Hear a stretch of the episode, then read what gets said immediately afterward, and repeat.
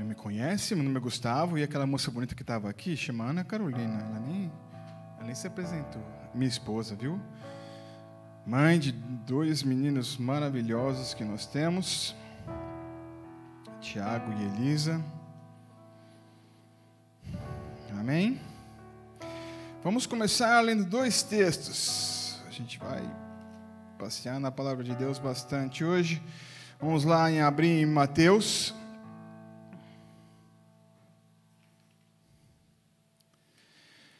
Mateus, no capítulo 6, no versículo 19.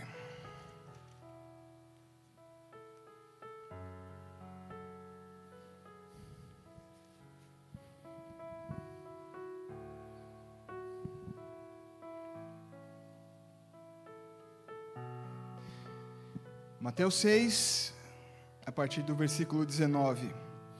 Não acumuleis para vós outros tesouros sobre a terra, onde a traça e a ferrugem corroem, onde os ladrões escavam e roubam. Mas ajuntai para vós outros tesouros no céu, onde a traça nem ferrugem corrói, onde os ladrões não escavam nem roubam.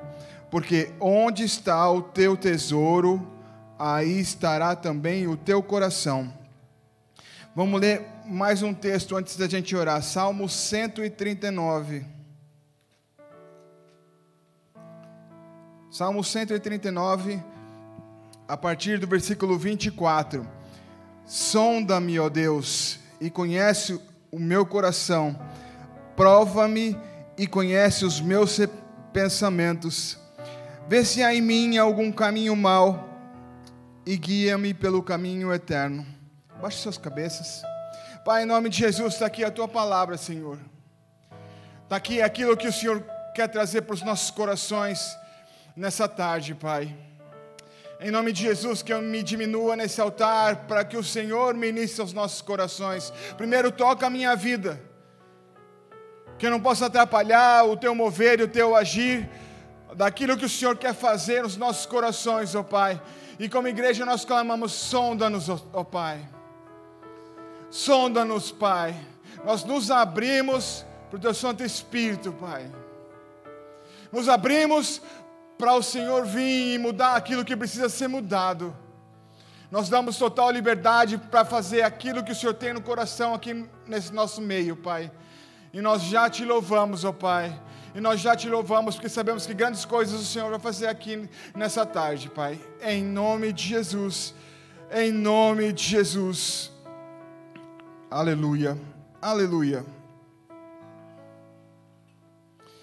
Essa semana, quando eu estava vindo, estava é, meditando para trazer uma palavra para vocês hoje, ocorreu várias questões e, e eu comecei a questionar algumas, alguns sentimentos que eu estava tendo, algumas questões que estavam no meu coração que talvez não vinham de Deus. E algo dentro de mim estava falando: não é isso que Deus tem para você. E o Senhor começou a ministrar no meu coração, e uma das coisas que Ele começou a ministrar no meu coração, Ele estava dizendo que a gente tem que voltar para o que a palavra diz. A gente tem que voltar para aquilo que nós, o Senhor deixou como histórias e situações de pessoas aqui, porque isso é o nosso exemplo. Isso é aquilo que o Senhor deixou para tratar a nossa alma para tratar o nosso interior. Nos dois textos que a gente, que a gente leu, a gente, um, Jesus fala que onde está o, o nosso tesouro, ali está, estará também o nosso coração. E onde a gente tem colocado o nosso tesouro nesses últimos dias? Aonde nós temos gastado o nosso tempo, aonde nós temos é, é, deixado as nossas preocupações. E a palavra é tão maravilhosa que, além de dar exortações, ela nos mostra um caminho a seguir. Ela nos mostra a, aquilo que nós precisamos fazer, ou aquilo que a gente tem que deixar ser feito dentro da gente, para a gente ter mais aquilo que o Senhor quer para a nossa vida. Nesse outro texto que a gente leu, no Salmo 139, ele, o, o salmista vem e fala para sondar o meu coração, para sondar o coração, para tratar e verificar se aqui dentro tem algo que não agrada a Deus. E o Senhor começou a me dar algumas histórias bíblicas, algumas passagens, onde a gente vai tentar entender um pouquinho, não só aquilo que a palavra está nos dizendo, mas a motivação daquilo que as pessoas estavam fazendo. Entender o que a palavra tem para a gente e poder deixar o Espírito Santo, através da palavra dele, sondar os nossos corações. E se você se identificar com qualquer uma das coisas que vou falar, qualquer um dos textos aqui, é proposital. É para que o Senhor comece a trabalhar e falar através da palavra dele. Amém? Então a gente vai começar lá em 1 Samuel.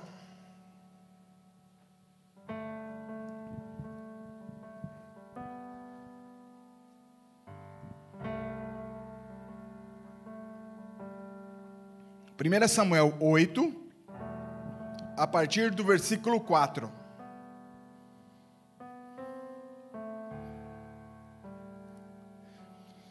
Então diz assim: Então os, anci os anciãos todos de Israel se congregaram e vieram a Samuel a Ramá. Lhe disseram: Vê, já estás velho e os teus filhos não mandam pelos teus caminhos. Constitui-nos, pois, agora um rei sobre nós, para que nos governe como o tem todas as nações. Porém, essas palavras essa palavra não agradou a Samuel, quando disseram: Dá-nos um rei para que, para que nos governe. Então Samuel orou ao Senhor. Disse o Senhor a Samuel: Atende a voz do povo em tudo quanto te diz, pois não te rejeitou a ti, mas a mim, para que eu, para eu não reinar sobre ele, segundo toda obra que, que toda obra que fez desde o dia em que o tirei do Egito até hoje, pois a mim me deixou e a outros deuses serviu, e assim também o faz a ti. Agora, pois atende a voz, a sua voz, porém adverte-o solenemente e explica-lhe qual será o direito do rei que houver de reinar sobre ele. Esse começo dessa história vem na sequência de toda uma história que Deus escolhe um povo. Depois de um tempo, esse povo é, vai para o Egito por causa da fome. Cresce, o Senhor, com mão poderosa, tira eles do Egito, abre o mar vermelho, faz eles rodarem no deserto por 40 anos, porque eles não quiseram confiar no Senhor. Então, 40 anos ficaram no, no, no deserto, depois foi, foram entrar na terra prometida, lutaram, assentaram na terra prometida e começaram a fazer coisas que é, não agradavam ao Senhor, começaram a buscar outros deuses, e o, e o Senhor começou a levantar juízes que, li, que liberavam eles por, por tempos específicos. O último, o último juiz levantado foi Samuel. E aqui, no texto que eu li, é um momento onde Samuel já está velho. E a palavra de Deus, um pouquinho antes, fala que os filhos dele não eram, não seguiam os meus caminhos, já estavam pisando na bola há algum tempo, e o povo não confiava neles. E chegaram para ele assim: Ei, é, dá-nos um rei. Dá-nos um rei. Mas o interessante, no versículo 5, não é simplesmente dar-nos um rei. Eles falam assim: dá-nos um rei que nem os outros. Eles deixaram de lado aquilo que Deus chamou eles para ser, que era diferente do resto. Mas eles quiseram o que? Eu quero ser igual aos outros. E Samuel entendeu que eles estavam rejeitando a palavra do Senhor, estavam rejeitando o chamado que Deus tinha para um povo. E eles falaram, e Samuel falou assim: não, não, gente, não é assim não. E foi orar ao Senhor, e Deus falou assim: eles não estão rejeitando a você, eles estão rejeitando a mim.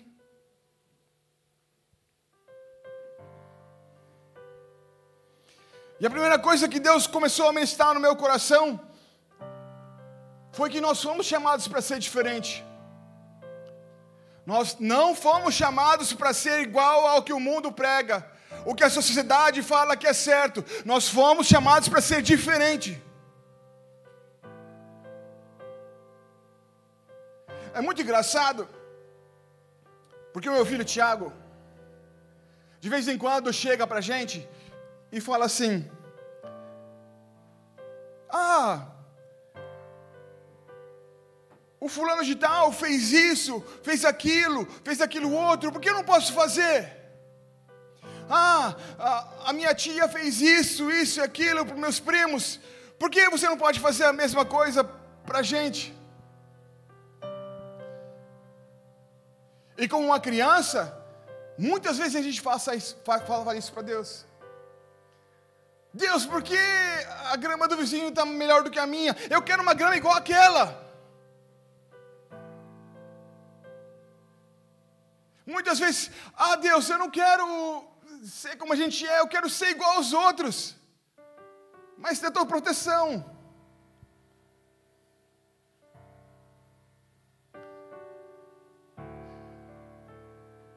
Deus chamou uma igreja, chamou um povo e depois chamou uma igreja para ser diferente daquilo que é pregado lá fora. Porque lá fora a influência é outra. Lá fora a palavra é outra. Aqui nós temos instruções, nós temos ensinamentos, nós temos alguém que vela pela nossa alma lá fora. É cada um por si. Mas muitas vezes a gente esquece de tudo aquilo que Deus já fez. E nesse, nesse ponto aqui, esse povo esqueceu de tudo aquilo que Deus faz, já tinha feito e estava fazendo na vida deles. Toda a proteção, todos os milagres, tudo aquilo que os pais deles contavam. Mas não, eu quero ser igual ao outro.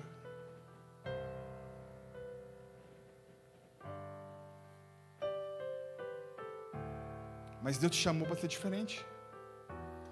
Deus te chamou para ser. Não é qualquer um, para Ele, você é único. Você tem um propósito específico que ninguém pode mais fazer, só você, porque Ele te fez assim.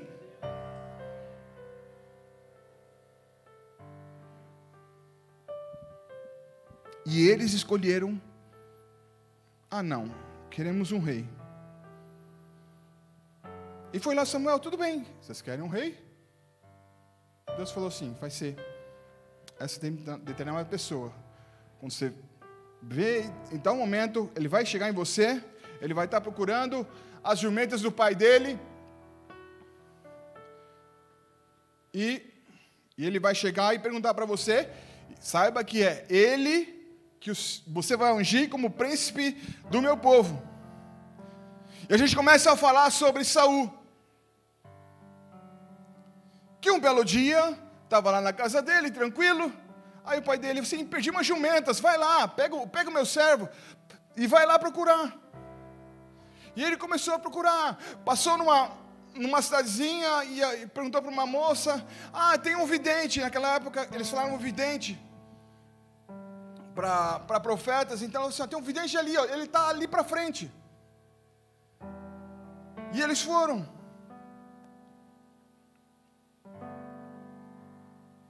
E Samuel chamou Saul de lado e ungiu Saul. Ele ungiu Saul e falou algumas coisas, porque muitas vezes, mesmo Deus derramando algo sobre a nossa vida, a gente tem dúvida. Da mesma maneira que Saul naquele dia podia ter muitas dúvidas. Deus já sabendo disso, falou assim: ok, Samuel falou assim: Olha, eu vou te mostrar três coisas para você entender que aquilo que eu estou fazendo sobre a sua vida é de Deus. Você vai andar daqui para frente, na próximo vilarejo, você vai encontrar alguém que vai dizer: já foram encontradas as jumentas do teu pai. Vai caminhar um pouquinho para frente, vai ter umas pessoas que vão chegar com pão e com vinho e vão dar dois pães para você. E se vocês quiserem ver toda essa história, está lá em, em 1 Samuel 9, eu estou falando sobre aquilo que está lá. E aí ele falou assim: mais para frente ainda, você vai encontrar um grupo de profetas profetizando. E você vai estar no meio deles.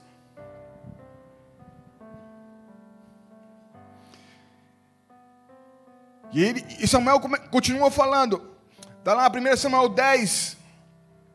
Ele, ele falou assim: você vai encontrar eles, e a partir do versículo 6 ele fala: O Espírito do Senhor se apossará de ti, e profetizarás com eles, e tu serás mudado em outro homem. Quando esses sinais se sucederem, faze o que a ocasião te pedir, porque Deus é contigo. Tu, porém, descerás adiante de mim, e eis que eu descerei a ti para sacrificar o holocausto e apresentar ofertas pacíficas. Sete dias esperarás até que eu venha ter contigo e te declare o que fazer.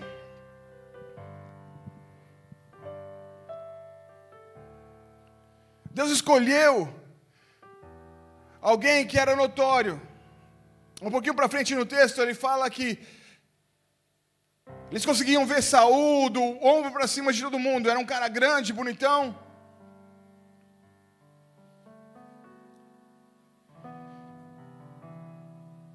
E que, e que, e que promessa maravilhosa. Ele falou que o Espírito Santo ia se apossar dele e ele, ele, ia, ser, ele ia ser mudado.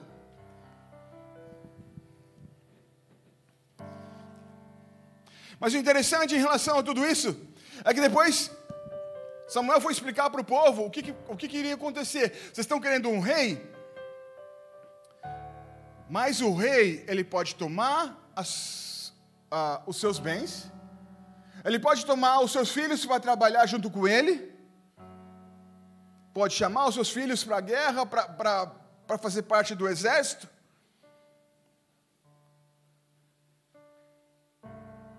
E apesar de que Deus não estava contente com tudo aquilo, porque é uma maneira de dizer que a gente não confiava naquilo que Deus podia fazer através eh, na vida deles.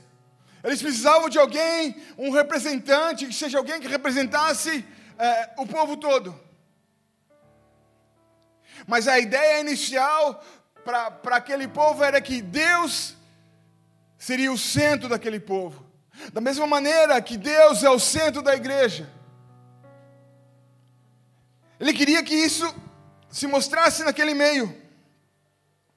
Um pouquinho depois, Samuel vem, ele já está entregando os pontos já, já estava velho. E ele vem falando algumas coisas no capítulo 12, lá de 1 Samuel. E no versículo 12, no, no versículo 14 do capítulo 12, ele diz assim: Se temerdes ao Senhor e o servirdes, lhe, e lhe atenderdes, atenderdes a vós, e não fordes rebeldes ao mandado, e seguirdes, seguirdes ao o Senhor, vosso Deus, tanto vós como vosso rei que governa sobre vós, bem será. Apesar de tudo, que Deus não estava contente com aquela escolha do povo, ele falou assim: ok, como Deus continua sendo bom e a promessa dele não vai mudar na nossa vida, ele falou assim: se vocês continuarem comigo e não forem rebeldes, eu continuo contigo. Eu continuo contigo e com o seu rei, com aquele que eu não fui eu que escolhi, mas vocês escolheram. Mas se vocês continuarem sendo tementes a mim,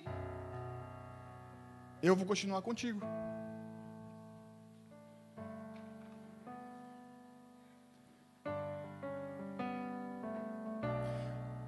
Mas olha, olha que interessante, a gente, a gente vê vários exemplos para trás, dizendo que o povo se rebelou e deixou para lá de lado o Senhor. E lembra que no começo eu falei sobre exemplos? Querendo ou não, um rei era uma, uma figura de destaque. Era uma figura onde as pessoas olhavam, que se espelhavam, que obedeciam.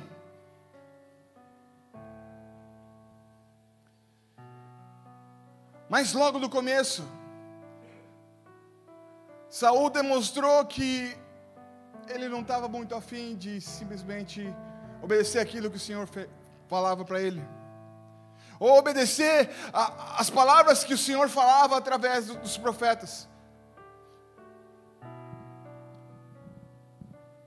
E lembra que eu li ali no, no, no, no, capítulo 10, no versículo 8, onde, depois que Samuel ungiu ele, ele falou: Espera sete dias, que eu vou te encontrar você em Gilgal. E aconteceu isso. Um pouquinho depois, a Bíblia relata sobre guerras em que Saul teve, teve vitória.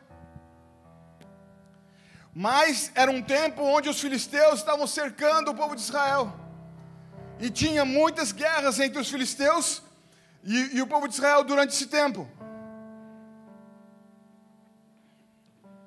E numa dada ocasião, a Bíblia fala, no segundo, segundo ano do reinado, o povo se sentiu acuado. E o profeta Samuel falou assim: Espera, que eu vou abençoar o povo. Espera sete dias. Ele falou de novo sete dias. E, e eu vou ter com você. Passados sete dias, a gente vai lá ler em 1 Samuel 13, a partir do versículo 8. Esperou Saul sete dias, segundo o prazo determinado por Samuel. Não vindo, porém, Samuel a Gilgal, o povo se foi espalhando dali. Então disse, disse Saul: Trazei-me aqui o holocausto e ofertas pacíficas. E ofereceu o holocausto. Mal acabara ele de oferecer o holocausto, eis que chega Samuel, saiu, Saul lhe saiu ao encontro para o saudar. O que aconteceu com o exemplo do povo? Aquele que já tinha pedido para Deus, ele perdeu a paciência. Ele cansou de esperar. Ele cansou de esperar na palavra do Senhor. Cansou de esperar por uma instrução do Senhor. E entenda, uma, uma das coisas que Deus, Deus trouxe a, a, a minha atenção é que antes, no começo, ele conseguia esperar. No começo ele fala assim: espera sete dias. E ele esperou, porque a Bíblia não, não, não, menciona nada que ele não esperou naquela época. Mas passou um tempo, no segundo ano, no segundo ano de reinado, ele já falou assim: ah, eu tenho que fazer das minhas próprias forças, porque não posso contar mais com Deus. Não posso contar com aquela pessoa que a gente considerava que, que vinha trazer a palavra de Deus. E muitas vezes nós mesmos recebemos um direcionamento de Deus para esperar e a gente fala: Não, eu cansei. Eu cansei. Não tem mais ninguém. Aquele que achava que ia trazer uma palavra do Senhor está demorando demais, então eu tenho que fazer alguma coisa. E muitas vezes a gente faz, coisas que nós não fomos chamados a fazer. Da mesma maneira que Saul não foi chamado para oferecer o holocausto, nós mesmos fazemos coisas que Deus não chamou a gente para fazer. Eu tenho certeza que Deus não me chamou para cantar aqui na frente. Mas às vezes a gente quer, porque é bonito ou aparece aqui na frente. Mas não é isso que Deus tem para você.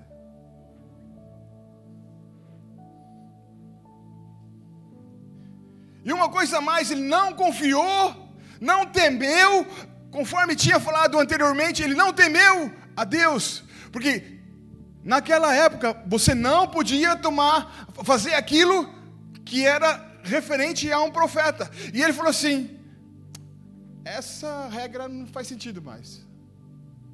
Eu sou rei. Eu sou rei, eu posso fazer o que eu quiser.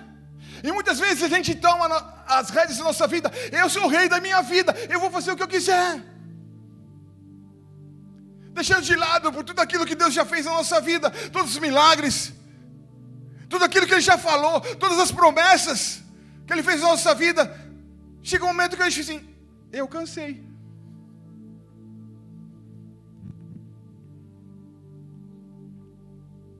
E isso foi só a primeira vez.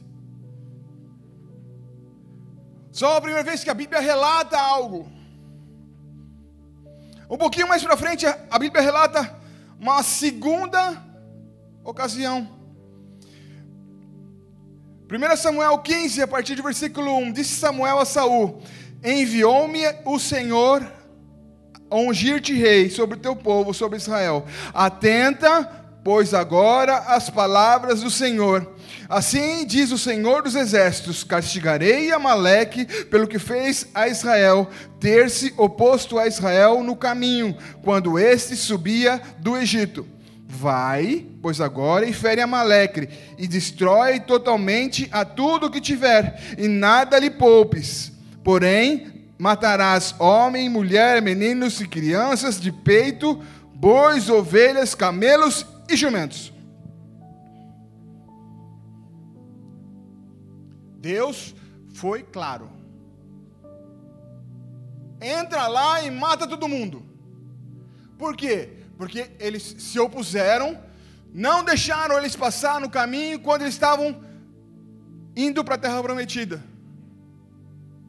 O povo teve que fazer é, andar ao, ao, em volta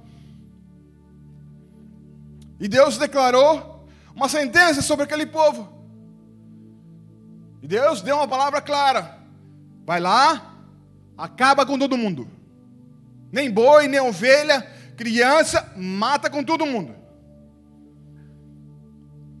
Por quê? Porque eles se opuseram a mim.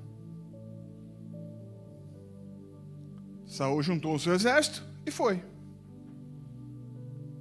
Foi lá, acabou com a cidade, acabou com Amaleque. Mas ele capturou o rei. E além de capturar o rei, o povo pegou dos melhores bois, das melhores ovelhas que estavam lá. E falaram assim: não, nós vamos guardar isso aqui para queimar o Senhor, para fazer um holocausto.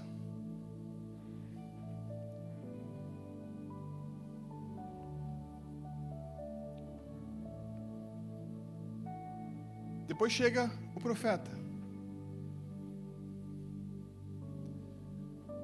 E chega para Saul e fala assim: Saul, meu querido, o que, que você fez? Eu estou escutando uns bois, uns, uns carneiros que eu não conhecia. O que, que você fez? 1 Samuel 15, a partir do versículo 22. Porém, Samuel disse: Tem porventura. Aí, calma aí, antes, antes de ler isso aqui. Samuel chegou e falou assim: O que está acontecendo? Estou vendo o, o, rei de Amaleque preso e, e um monte de, de gado que não era nosso aqui.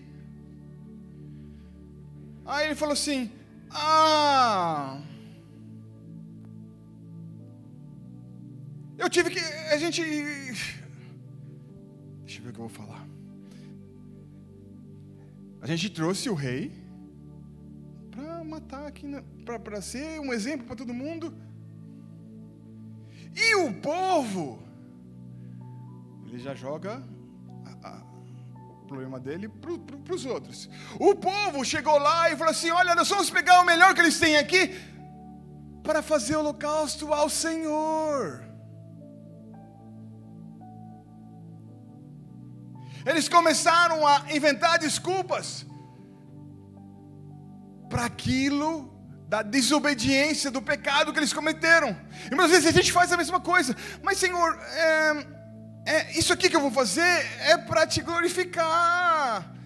Eu sei que o Senhor não, não falou para fazer isso aqui, mas tudo bem, eu vou fazer, mas é, é, é, se eu ganhar aqui, eu vou dar o dízimo, eu vou dar uma oferta maior.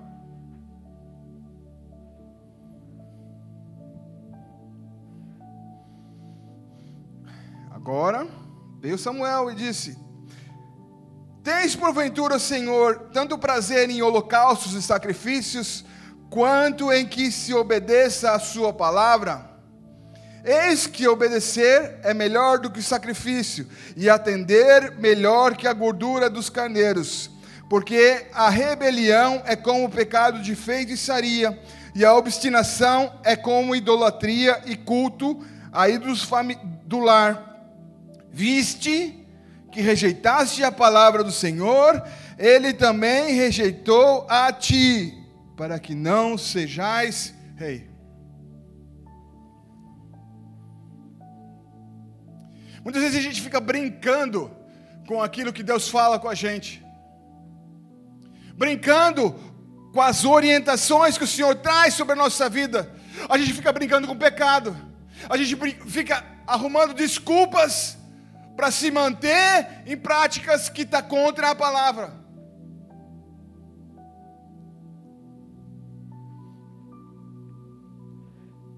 E ainda nós tentamos arrumar maneiras e desculpas. Não, mas é para ti, Senhor. Eu estou fazendo isso, mas. É, é para ti.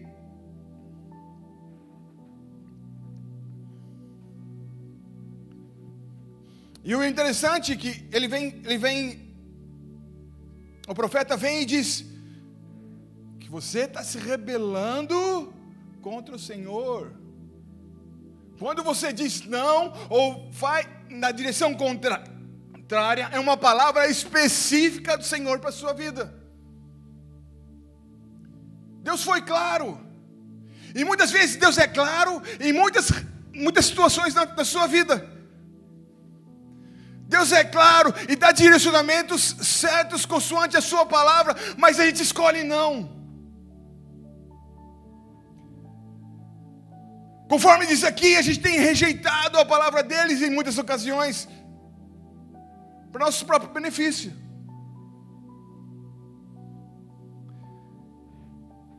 Dissimuladamente a gente escolhe outro caminho, porque talvez o outro dê mais trabalho, porque talvez o outro lado não tenha ganho pessoal, talvez o pecado seja gostoso e a gente não quer deixar.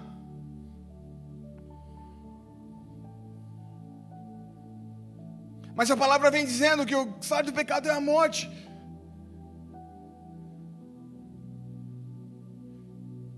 E a gente, como igreja, nós precisamos atentar mais à palavra de Deus, daquilo que Ele tem falado sobre as nossas vidas, sobre aquilo que a gente, nós temos aprendido. Nós precisamos ver as nossas motivações se estão é, em, em, em alinhamento a que o Senhor diz através da tua palavra. Senão a gente está sendo rebelde. A gente tem feito aquilo que a gente quer e a gente vem aqui, Senhor, abençoa, vai. Eu sei que não está muito nos seus planos, mas. Ah, vem aqui.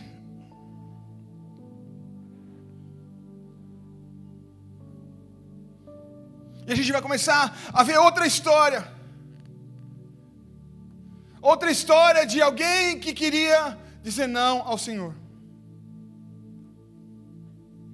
A gente vai um pouquinho para frente. Falar um pouquinho do profeta Jonas.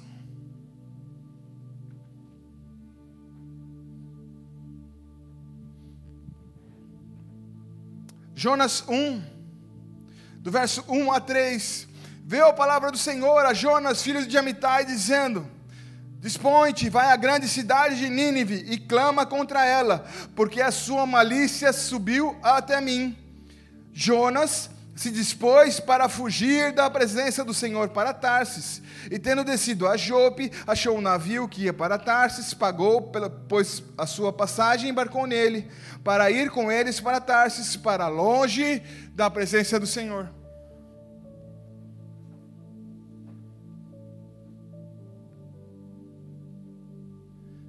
Primeiro Deus vem e fala: Jonas, eu tenho uma missão para você. Você é chamado profeta do Senhor, então eu te chamei para ser profeta, então você vai lá e vai falar contra Nínive. Muitas vezes Deus dá direcionamentos específicos para a nossa vida, que talvez gerem sacrifício, ou gerem situações que a gente não está confortável, ou que a gente não quer. A história de Jonas é bem interessante para a gente verificar como que estava o coração de Jonas. E a gente conhece a história. Depois vocês continuam a ler um pouquinho sobre a história de Jonas. O mar começou a ficar agitado. O navio que ele estava quase foi a naufrágio. E eles começaram a ver quem que estava causando isso, jogaram todo mundo lá fora. E, e Jonas levantou e falou assim: O problema sou eu. O problema sou eu, eu, eu fugi do Senhor. Me joga no mar que resolve tudo. E ele foi lançado ao mar, foi engolido por um grande peixe. E dentro de lá ele começa a se arrepender e fala assim: Senhor, eu sei que eu não posso sair da Sua presença. Qualquer lugar que eu for, você vai estar lá, a palavra nos garante. Então eu vou lá. Então, depois de três dias, o grande peixe cospe Jonas e ele vai para Nínive. E ele vai para Nínive, Nínive, conforme o Senhor falou, vai cumprir aquilo que Deus falou. E na hora que ele transmite a palavra do Senhor para Nínive, o povo começa a se arrepender. O povo começa a buscar o Senhor, fala assim: Não, Deus, nós erramos contra ti.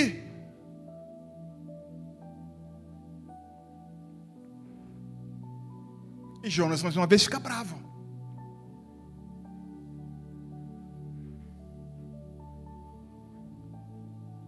E ele subiu no monte para ver Achando que Deus ia destruir ali, ele foi para um monte mais alto para ver toda a cidade.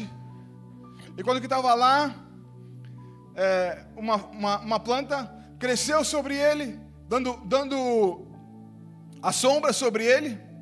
Depois a planta morreu. E ele começou a conjurar, a xingar.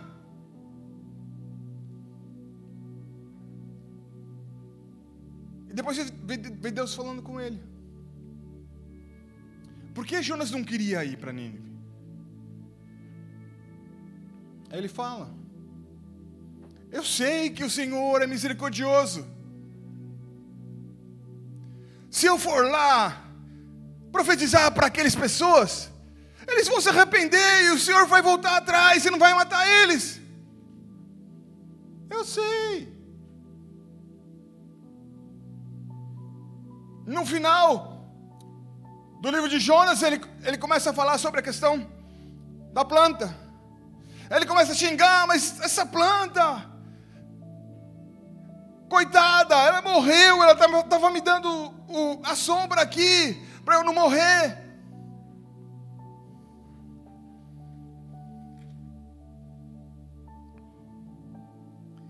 Mas Deus tinha mais uma lição para a vida de Jonas e para as nossas vidas. Qual tem sido a nossa motivação? Mesmo naquilo que Deus pede para a gente fazer, qual tem sido a nossa motivação? Qual é a nossa motivação de estar aqui hoje?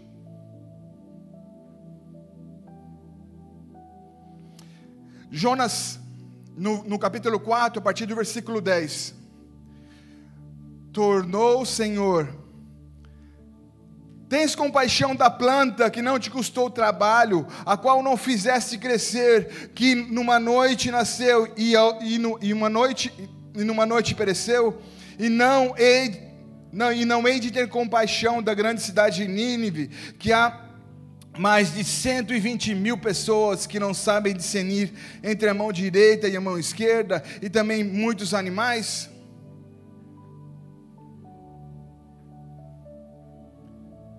E quando Deus me fez lembrar e, e, e, e ler mais sobre a palavra de novo, qual tem sido a nossa motivação? A gente tem seguido o exemplo do Senhor? A gente tem, tem tido compaixão pelas almas? A gente tem se colocado no lugar das pessoas que ainda não conseguem é, é, entender aquilo que a gente vive? Não tem conhecimento da palavra, não conhecem o Deus que a gente conhece? Ou simplesmente a gente não está nem aí?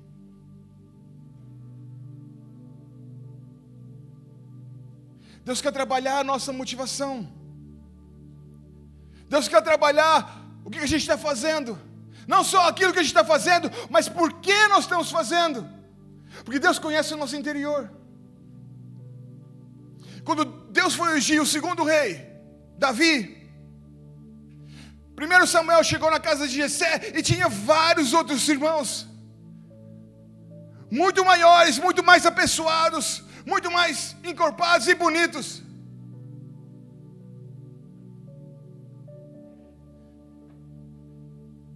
E Samuel mesmo falou assim: não, deve ser esse aqui. Esse grandão aqui deve ser esse. E Deus falou assim: não, não é esse. Aí passa, não, não, não é esse, não é esse, não é nesse. Mas Senhor, e aí? Assim, você está olhando a parte de fora e eu olho o coração. E Ele continua olhando o nosso coração. E Ele conhece o nosso interior. O que a gente está fazendo?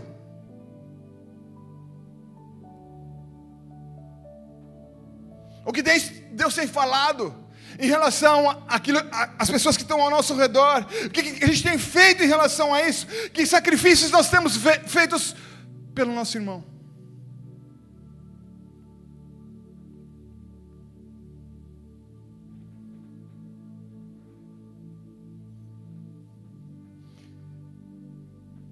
Mais um exemplo. Nós vamos lá para Lucas, no capítulo 15, a partir do versículo 11. Continuou: certo homem tinha dois filhos. O mais moço deles disse ao seu pai: Dá-lhe parte da, dos bens que me cabe, e lhes repartiu os haveres. Essa é a história que a gente conhece bastante, que é a história do filho pródigo. Que foi lá pedir para o pai: pai, me dá parte da herança, eu sei o melhor para fazer, vou embora. E foi, gastou em todos os prazeres, e quando estava na lama, junto com os porcos, querendo comer a comida dos porcos, eu falei assim: vou voltar. Porque até mesmo os empregados do meu pai são melhores tratados que simplesmente o cara que cuida dos porcos. E eu vou voltar. E mais uma vez, Deus vem nos, nos falando e nos mostrando que, mesmo se você escolheu pegar suas coisas e ir embora, Ele tá, continua de braços abertos para te botar de volta. Mesmo se você errou e foi para longe,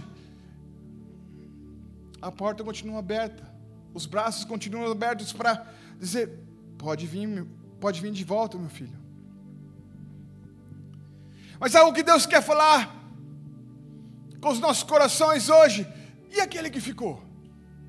A Bíblia fala dois filhos, e o que ficou? E a Bíblia nos continua lá a partir do versículo 29.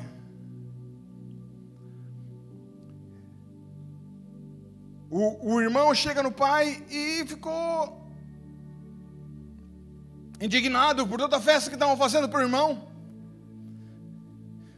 E a partir do versículo 19, mas ele respondeu ao seu pai: Há tantos anos te sirvo sem jamais transgredir uma ordem sua, e nunca me deste um cabrito, sequer para alegrar-me com os meus amigos. Vindo, porém, esse seu filho, que desperdiçou os teus bens com meretrizes, tu mandaste matar ele, o novilho cevado. Então lhe respondeu o pai: Meu filho, tu sempre estás comigo tudo que é meu é teu. Entretanto, era preciso que nos regozijássemos e nos alegrássemos, porque esse irmão estava morto e reviveu, estava perdido e foi achado.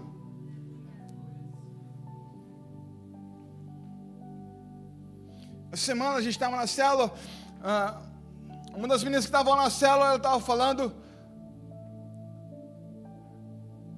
de uma situação parecida de uma pessoa que estava acompanhando o processo de compra da casa.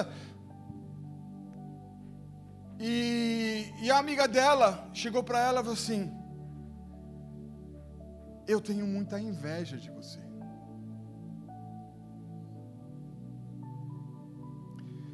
E quando ela começou a falar sobre isso, Deus começou a ministrar no meu coração. A palavra de Deus fala para a gente chorar com os que choram. Talvez chorar com os que choram seja fácil. Por quê? Porque a gente tem pena dos outros. A gente fala assim: ah, eu não queria estar nesse, no seu lugar. E eu estou junto de você, então vamos chorar com os que choram. Tudo bem, é, é até mais fácil. Mas o versículo continua: a gente tem que se alegrar com os que se alegram. Opa, peraí.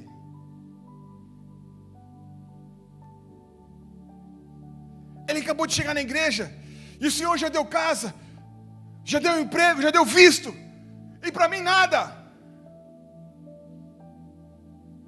Ele já fez isso, aquilo, aquilo outro, e para mim nada, e eu tenho que me alegrar ainda.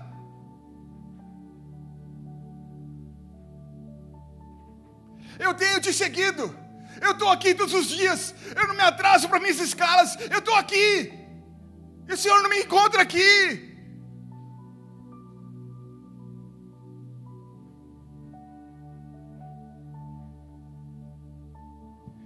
Que, que tem motivado o nosso coração.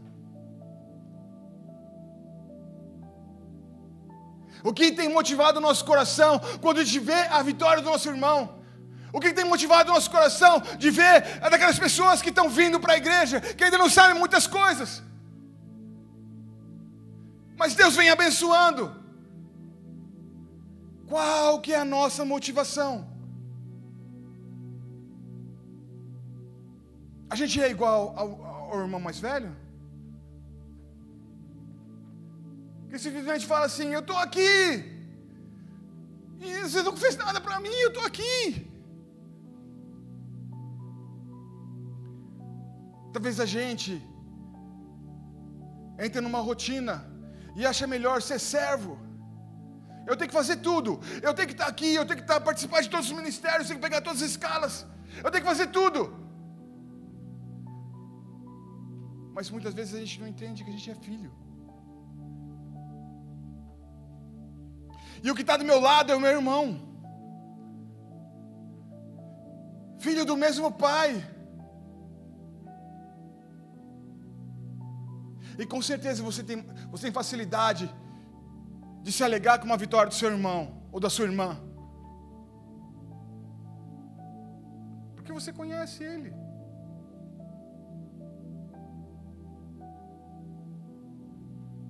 Nós temos que rever as motivações do nosso coração. Nós temos que aprender com a palavra, nós temos que aprender com aquilo que Deus está falando ao nosso coração, nós temos que se alegrar, nós temos que ter compaixão.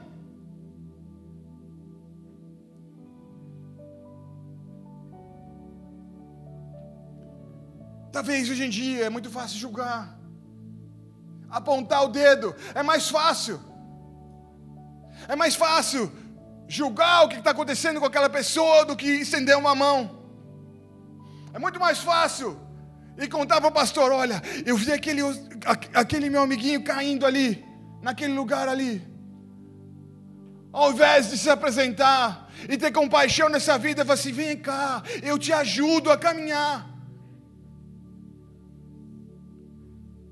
Muitas vezes a gente vê as pessoas que acabaram de chegar sofrendo mesmas situações que a gente sofreu quando chegou aqui nessa terra, e a gente não tem uma oportunidade de chegar assim: Ei, você está precisando de alguma ajuda? Eu já passei por isso. Da mesma maneira que a gente vai ter um workshop na terça-feira, de alguém que já fez: Olha, eu já passei pelo processo de tirar a carta, eu estou aqui para ajudar vocês. Para facilitar o caminho. Por quê? Porque a gente é uma família, a gente é um corpo, a gente é um. A gente se esquece disso.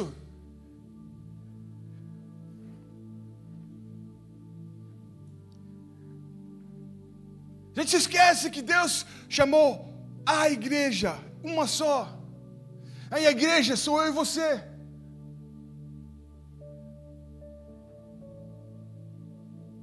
Mas talvez você está querendo mais do que aquilo que Deus tem dado para o irmãozinho do lado. Lembra que eu falei que Deus te escolheu único? Deus vai trabalhar com você de maneira diferente, que vai trabalhar com o irmãozinho que está do seu lado. Sabe por quê? Porque Deus conhece o seu coração. Deus conhece o seu interior, sabe como você foi feito. E Ele vai trabalhar naquilo que precisa ser trabalhado. Porque Ele nos ama. E Ele quer que a gente seja mais parecido com Ele.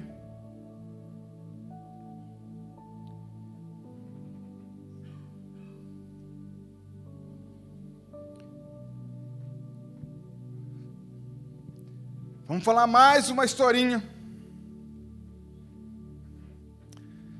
Atos, no capítulo 27, a partir do versículo 10. Dizendo Deixa eu dar um contexto antes de chegar aqui. Paulo tinha sido preso. E ele sabia que Deus tinha falado: você vai para Roma. E ele e muitos governantes estavam tentando ou matar ele ou fazer qualquer tipo de coisa. E um deles querendo fazer mal para ele, falou assim: Eu apelo a César. E como cidadão romano, ele deveria ser mandado para César.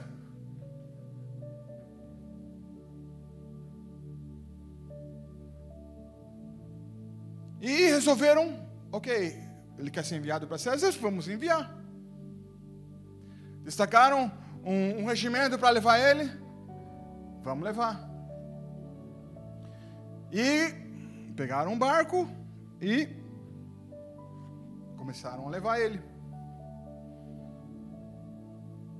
Ele estava chegando perto do inverno, mar revolto na região que eles estavam.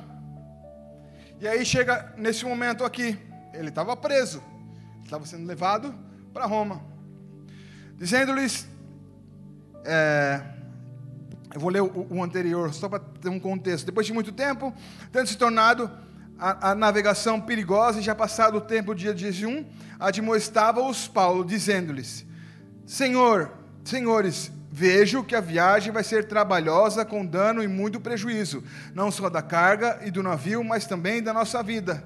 Mas o centurião dava mais crédito ao piloto, ao mestre do navio, do que ao que Paulo dizia. Pensa na situação de Paulo. Ele estava sendo levado para Roma. Estava preso, era um preso. Entendeu de Deus que o negócio não estava muito legal. Eles estavam querendo botar ele no navio, a navegação estava difícil. Ao invés de parar e esperar, eles não quiseram ouvir aquilo que Deus já tinha falado através de Paulo. E continuaram.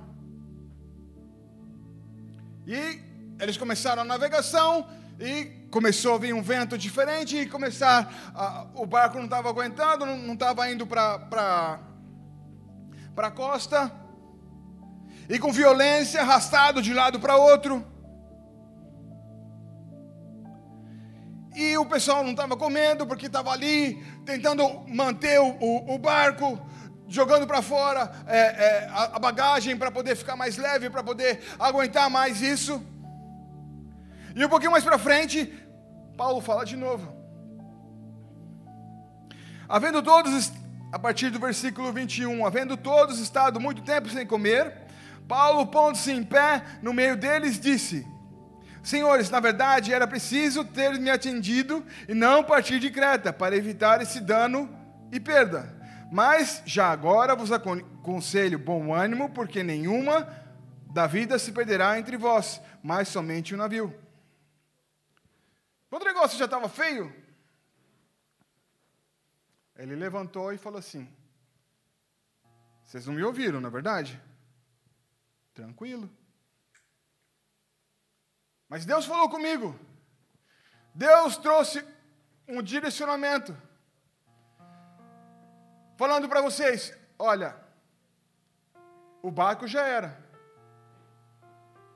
Mas vocês não vão ser perdidos.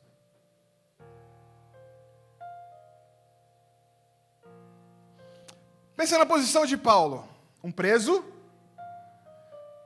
que estava sendo levado junto com os centuriões, preso. Ele traz uma palavra do Senhor e ninguém escuta.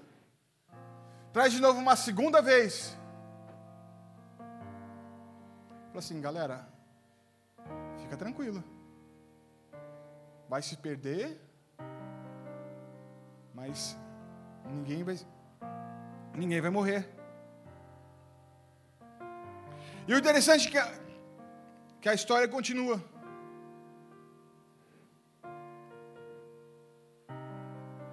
E começou um tempo onde eles começaram a ouvir Paulo. E Paulo falou: se vocês saírem do barco,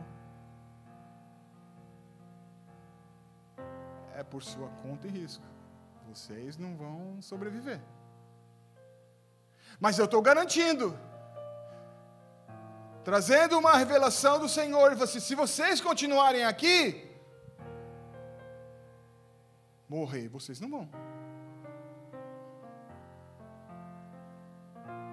Entende a motivação de Paulo nesse momento? Ele era preso.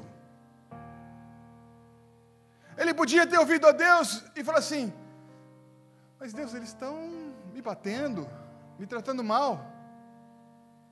Se eu não falar nada, eles vão fugir e vão morrer por aí. Eu sei que o Senhor tem algo para mim e vai me levar a Roma. Estou nem aí com os outros.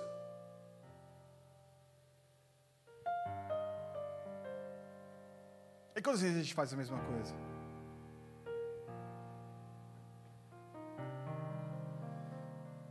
Ao invés de se levantar e ser uma voz de Deus para a vida de outras pessoas, falando, não vai por esse caminho. Eu te garanto, se você continuar aqui, você não vai perder a vida. Se você quiser fugir, sair da presença do Senhor, mas eu te garanto que aqui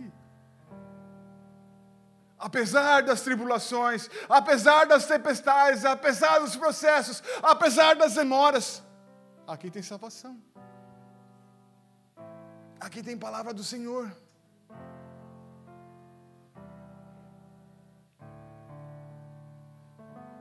Aqui tem cura. Aqui tem resposta.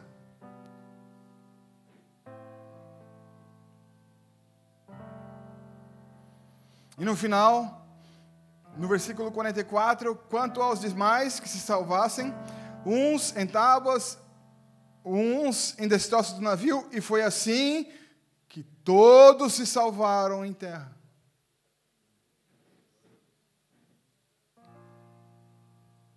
Deus tem chamado para ser voz. Deus tem nos, nos chamado para ter compaixão com aqueles que estão sofrendo no nosso lado. Deus tem nos chamado para se sacrificar por causa daquela vida que vai se perder. Mas motivado por uma compaixão, motivado por aquilo que Deus tem feito na nossa vida, por aquilo que Jesus fez naquela cruz. A gente vai ser resposta através da compaixão, através daquela cruz. A gente vai ser espelho, vai ser exemplo para as outras pessoas. E como eu disse no começo, a palavra de Deus vem trazendo um exemplo, e nós precisamos ser o um exemplo. Nós precisamos nos levantar com boca santa para a vida de pessoas. Porque Ele continua sendo o mesmo. E Ele continua dizendo: aqui tem salvação. Aqui tem salvação. Fica no barco que você vai se salvar. A onda está grande. Talvez o navio quebre. Mas sou eu que cuido da sua vida. Sou eu que cuido do seu interior. Sou eu que te sauro. Eu, sou eu que, que, que você pode confiar.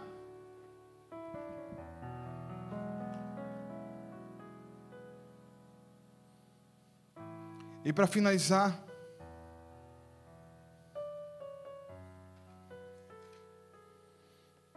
Isaías.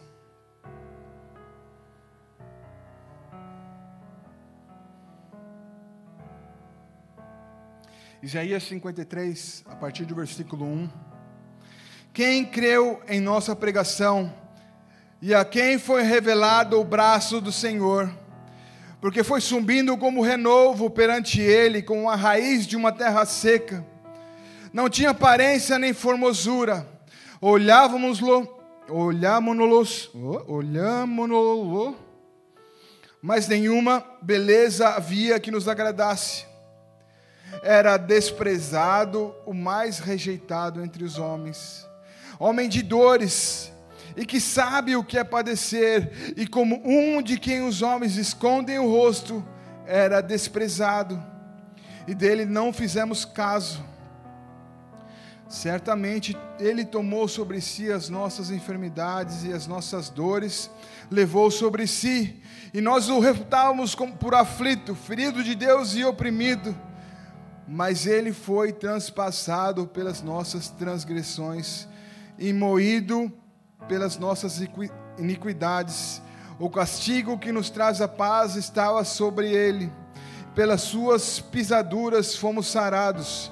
Todos nós andávamos desgarrados como ovelhas, cada um se desviava pelo caminho, mas o Senhor fez cair sobre ele a iniquidade de todos nós. Ele foi oprimido, humilhado e não abriu a boca. Como cordeiro foi levado ao matador e como ovelha muda perante os seus tosqueadores, não abriu a boca.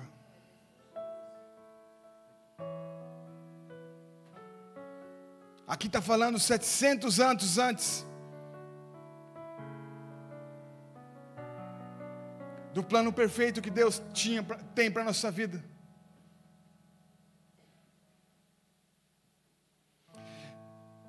Como a gente estava falando sobre motivações, daquilo que leva a pessoa a fazer determinadas situações.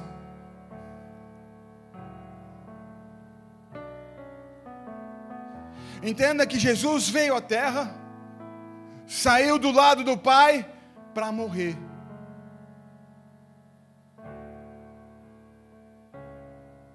Se a gente pensa na história de Jesus, o chamado dele era simples: você veio para essa terra para morrer. Você vai sofrer, você vai apanhar, vão te bater na cara.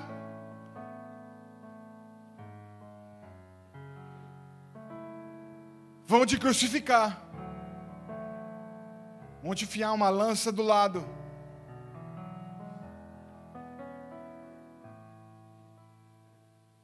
Quem gostaria de ter um chamado como esse?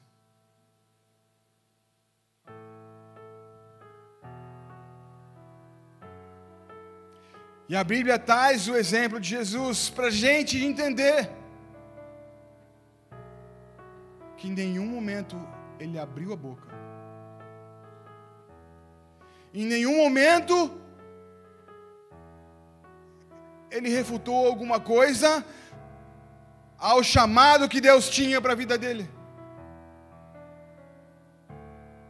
Mesmo sabendo que era sofrimento. Mas sabe o que motivou naquela hora? Sabe o que fez dele vir para a terra, andar entre nós e caminhar para uma cruz? O amor que Deus tem para a minha vida pela sua vida. Ele, como Deus, ele podia ter dito não. Ele podia, eu não preciso. Mas todo o sofrimento, toda a dor, tudo aquilo que ele estava sofrendo naqueles momentos, ele estava vislumbrando eu e você voltando para o Pai. Eu e você, como ovelhas desgarradas, ouvindo a voz do pastor e retornando para casa.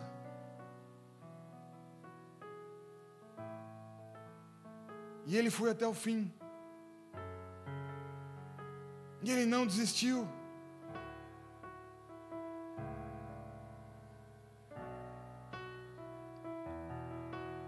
Porque ele, naquele momento ele fala assim: Deus me deu uma missão. E apesar de dor, apesar de sacrifício,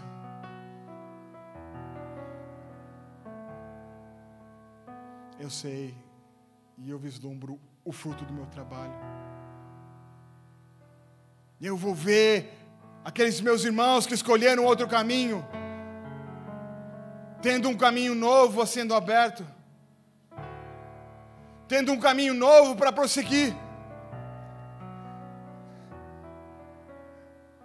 tendo uma nova história para ser contada.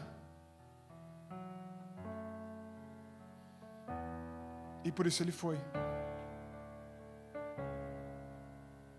Sem titubear.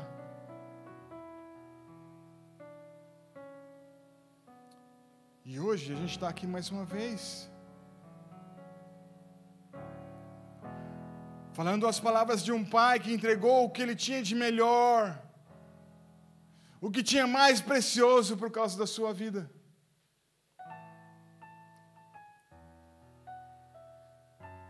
E sabe o que Ele quer de você? Simplesmente dizer sim. Simplesmente verificar aquilo que está acontecendo na sua vida, dar meia volta e voltar para os braços do Pai porque Ele tem uma festa para você. Ele continua de braço aberto. O sacrifício daquela cruz continua válido, porque foi por você. Mesmo se você pegou as suas coisas e foi embora, hoje Deus está aqui para dizer: volta para casa. Hoje Deus está aqui para dizer: eu tenho um novo caminho, uma nova história para você. Feche seus olhos, abaixe sua cabeça.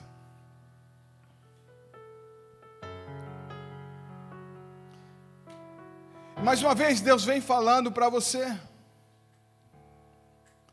Ou se você nunca conheceu esse Deus, talvez você veio aqui convidado por alguém,